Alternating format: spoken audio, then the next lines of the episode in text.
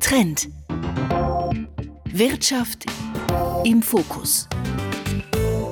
Schweizer Exportschlager. Dazu gehören Schokolade, Uhren natürlich und Heroin gewissermaßen.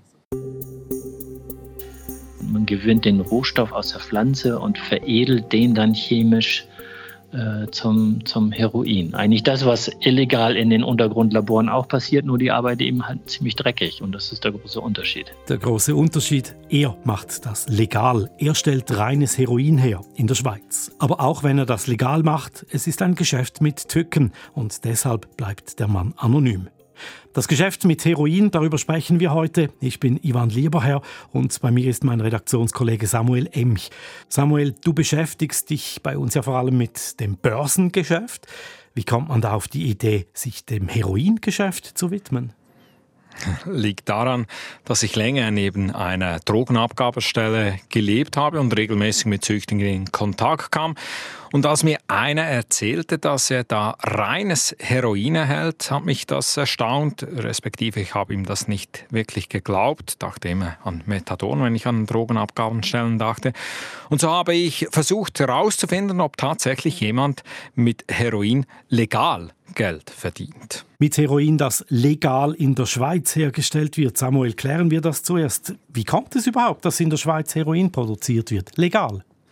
Das ist ein Zufallsprodukt der Schweizer Drogenpolitik. Als Mitte der 1990er Jahre der Platzspitz in Zürich mit Spritzen übersät war, zahlreiche Städte in der Schweiz mit züchtigen HIV-Drogentoten kämpften, damals entschied die Schweiz eine Studie zu starten und Heroin eben an Schwerstsüchtige abzugeben. Doch für das Heroin fand man keinen Lieferanten, respektive Bemühungen, den Stoff zu importieren, sind mehrfach gescheitert. Die national wie international hoch umstrittene Heroinabgabe wäre in den Anfängen um Nadelsbreite an der Stoffbeschaffung gescheitert. Importieren war nicht möglich. Also hat man den Stoff gleich selber hergestellt. Kurz gesagt, ja, natürlich war es nicht ganz so einfach, weil die Heroinimporte entweder vom Ausland unterbunden wurden oder importiertes Heroin qualitativ und quantitativ nicht genügten waren plötzlich nicht nur die Junkies auf der Straße, sondern auch die Beamten beim Bundesamt für Gesundheit BAG im Beschaffungsstress. Das BAG konnte und wollte das Heroin aber nicht selbst herstellen und so musste man schnell jemanden finden, der dies macht im Inland mit einer privaten Firma im Auftrag des BAG.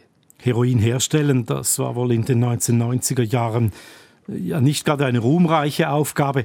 Dennoch ließ sich ein Hersteller finden und du hast diesen Mann, diese Firma aufgespürt bereits vor einigen Jahren. Äh, seither hat sich einiges getan, national, aber auch international. Der anonyme Hersteller, der seit bald 30 Jahren den Stoff liefert für die hiesige sogenannte heroingestützte Behandlung, HGB, er beliefert nun auch andere Staaten. Das Schweizer Heroin wird heute auch in mehreren anderen Ländern Suchtpatienten abgegeben. Dann ist die aus der Not geborene Heroinproduktion also quasi zum Exportschlager geworden. Exportschlager ist wohl ein bisschen hochgegriffen. Heroinprogramme sind politisch immer noch sehr umstritten und zwar überall, wo sie als Behandlung in Betracht gezogen werden. Unser Heroinhersteller kennt die zahlreichen internationalen Bemühungen und erzählt zum Beispiel von Norwegen.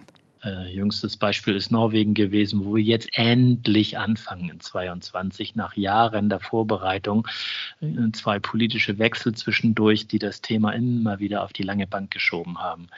Wo wir anfangen, sagt ihr, das heißt, Ihr seid eigentlich überall in Europa Lieferant für das naja, synthetische Heroin, für die Medizin, die hier verabreicht wird. Ja, überall. Es ist sehr bescheiden. Nicht? Also das in Deutschland, in Dänemark und jetzt in Norwegen ein bisschen UK und ein bisschen Kanada. Also das ist nicht wirklich Europa. Das sind ein paar sehr Auserwählte, die vielleicht ein bisschen progressiver äh, das Thema angehen und, und diesen, dieser nationalen Gesundheitsaufgabe eine andere Bedeutung beimessen, als, als andere das tun. Trotzdem, jetzt aus Unternehmersicht ist euer Markt aber dann doch gewachsen jetzt in den letzten Jahren.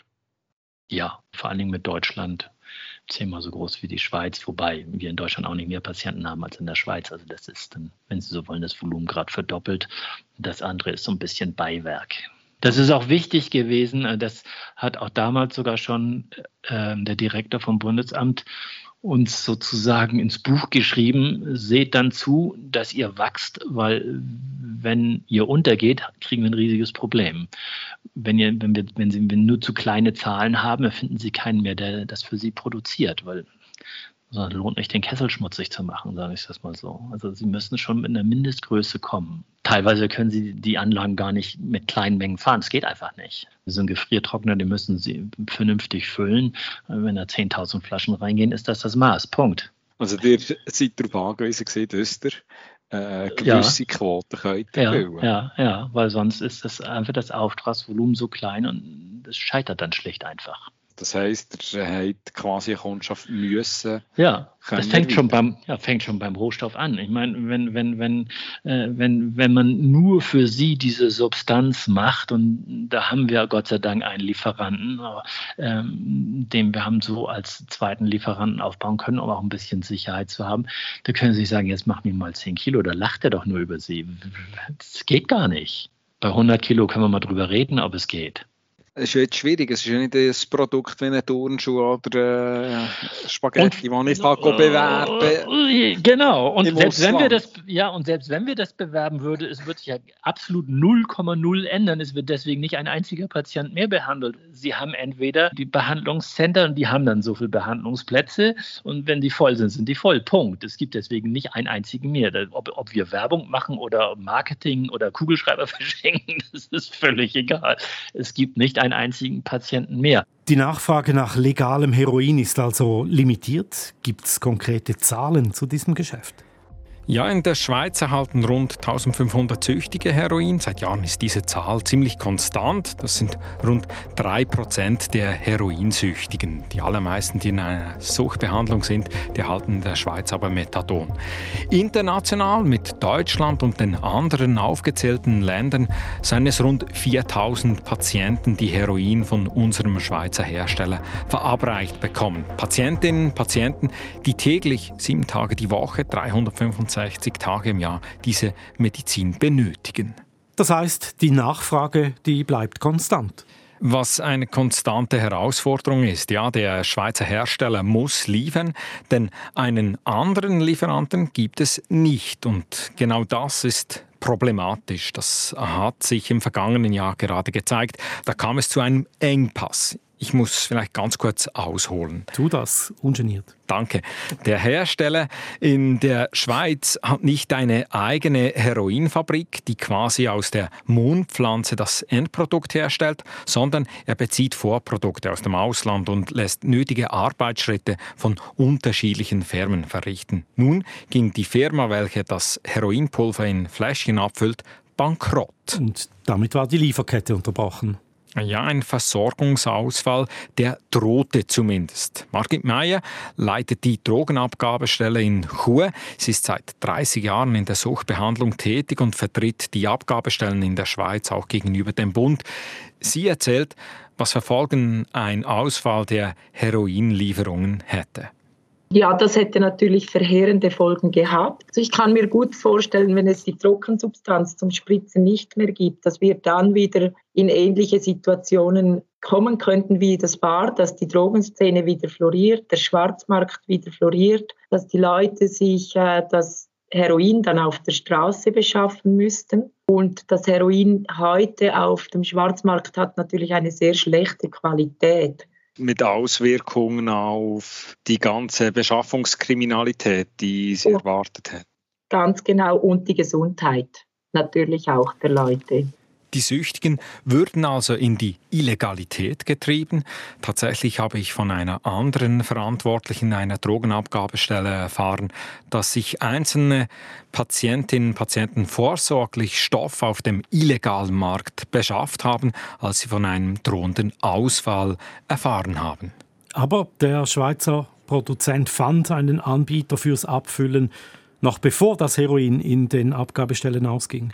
Ja, allerdings der Schock der ist geblieben. Die Anfälligkeit des Schweizer Heroinabgabeprogramms wurde deutlich.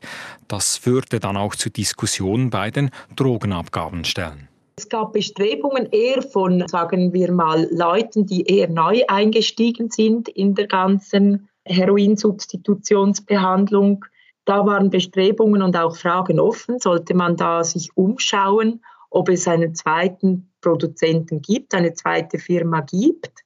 Das waren wirklich Diskussionen, wo ich jetzt eher zurückhaltend bin, einfach aufgrund auch der Anzahl der Patientinnen und Patienten, die es bei uns betrifft eben die rund 1500 Süchtigen.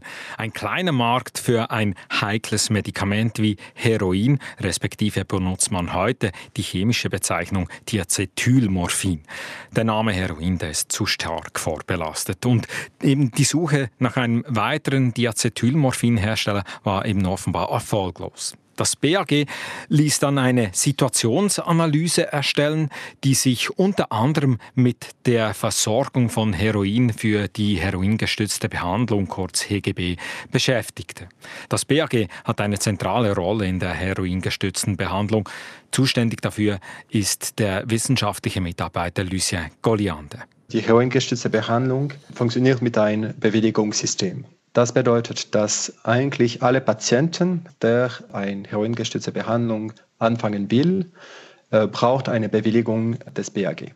Wir bekommen ein Gesuch, unterschrieben vom Arzt und der Patient, und da äh, geben wir dann eine Bewilligung. Aber es gibt auch ein Bewilligungssystem für alle Ärzte, die Acetylmorphin verschreiben wollen. Das bedeutet, dass alle Ärzte, die das verschreiben in den Zentren, brauchen auch eine sogenannte Arztbewilligung von uns.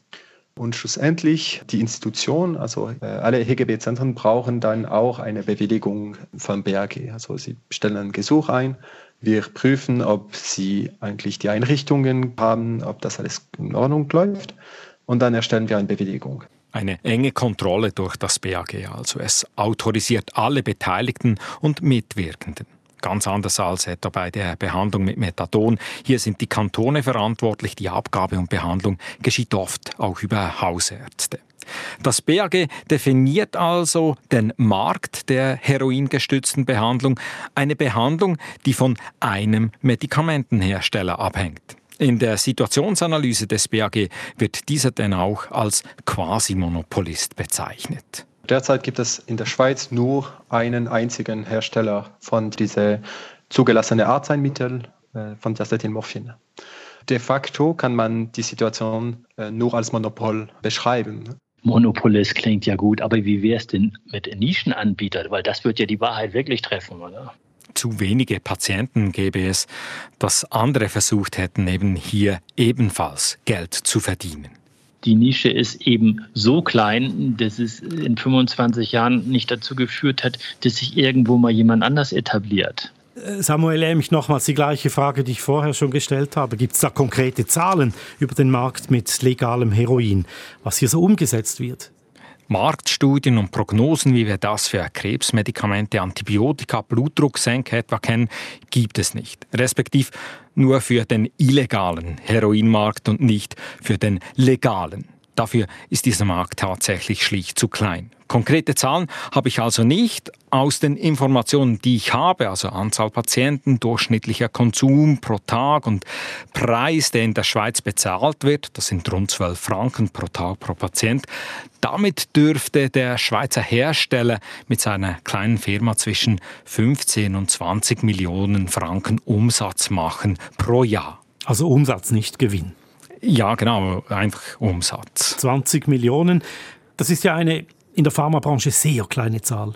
Sehr bescheiden. Unser Interviewpartner sagt, dass seine Margen auch weit unter den üblichen Pharmamargen sind, ohne dabei konkret zu werden. Aber sein Labor, das ich mal besuchen konnte, stützt diese Aussage eher. Das war doch alles andere als luxuriös. Wenn, dann kann der Heroinmonopolist oder eben Nischenanbieter seine Marktstellung nur beschränkt ausnutzen auch weil das BAG den Preis für das medizinische Heroin bestimmt.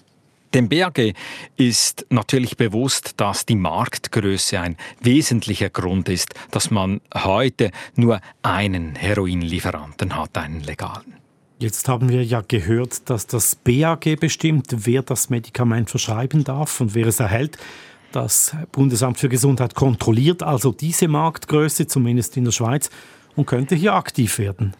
Das gehe nicht. Das BAG müsse sich an entsprechende Verordnungen halten, könne nicht einfach mehr Süchtige in die heroingestützte Behandlung schicken.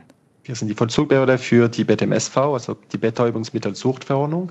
Die Kriterien, die entscheiden, äh, ob ein Patient in die Behandlung kommen kann oder nicht, ob ein Arzt ein HGB-Arzt werden kann oder nicht. Das gleiche für eine Institution. Diese Kriterien sind in die Verordnung aufgelistet. Und wir wenden sie dann an. Also wir entscheiden selbst nicht wirklich über die Marktgröße, sondern wir bewilligen einfach Gesuche. Das Bundesamt für Gesundheit sieht also keine Möglichkeit, einen Markt zu schaffen, sodass allenfalls weitere Anbieter legales Heroin herstellen und verkaufen könnten. Und international, wie vorhin gehört, ist in den letzten Jahrzehnten auch nicht so viel passiert. BAG, Drogenabgabestellen und natürlich die Patientinnen und Patienten, die bleiben auf einen Schweizer Heroinproduzenten angewiesen. Das ist so.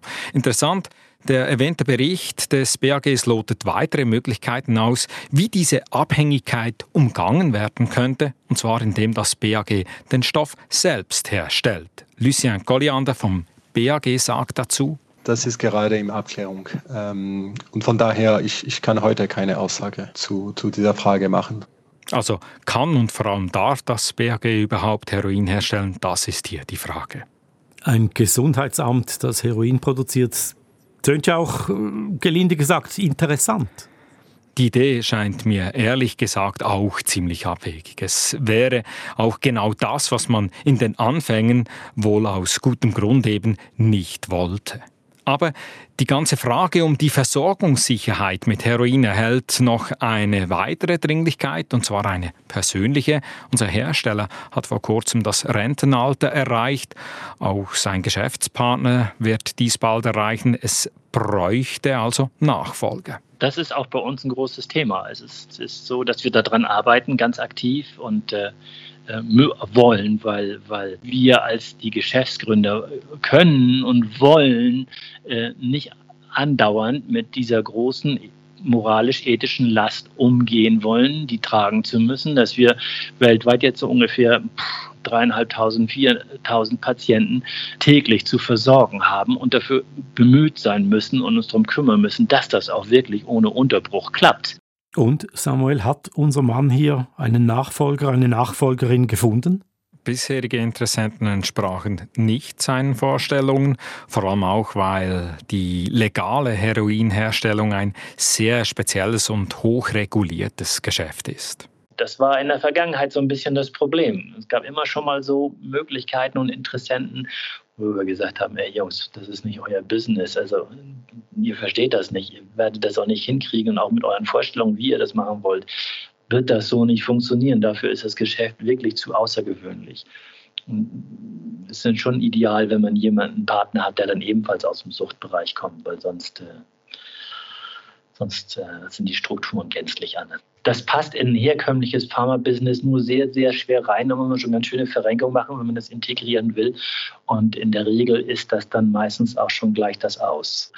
Aber das Problem, dass wir alle nicht jünger werden, ja, das, das haben wir auch. Und so sucht der erste legale Heroinhersteller der Schweiz nach fast 30 Jahren eine Nachfolge. Eine Nachfolge, die sich in dieses hochspezialisierte, stark regulierte Geschäft mit nur geringem Marktpotenzial vorwagt. Nebst den Herausforderungen kommt auch der Anspruch der Kunden respektive der Patientinnen und Patienten dazu, dass es immer rund läuft. Denn bei einem Ausfall besteht das Risiko, dass in der Schweiz schnell rund 1500 Süchtige sich wieder auf dem illegalen Markt versorgen würden. Süchtige, die heute dank der Behandlung mit legalem Heroin einen Job nachgehen können, zum Teil Familie haben. Unweigerlich kommen da Bilder von Mitte der 1990er Jahre. Die Schweiz wird es wohl merken, sollte es zu einem Marktversagen beim legalen Heroin kommen. Der einzig legale Hersteller ist aber bemüht, dass es eben nicht so weit kommt. Marktversagen und Versorgungssicherheit, Begriffe, die wir sonst in einem anderen Zusammenhang verwenden. Wichtig, aber auch auf dem Heroinmarkt. Danke Samuel Emch für die Einblicke in dieses ganz kleine, stark regulierte Geschäft. Aber auch das ist Wirtschaft und die haben wir hier im Fokus. Jede Woche im Radio und als Podcast. Bis zum nächsten Mal, sagt Ivan Lieberherr.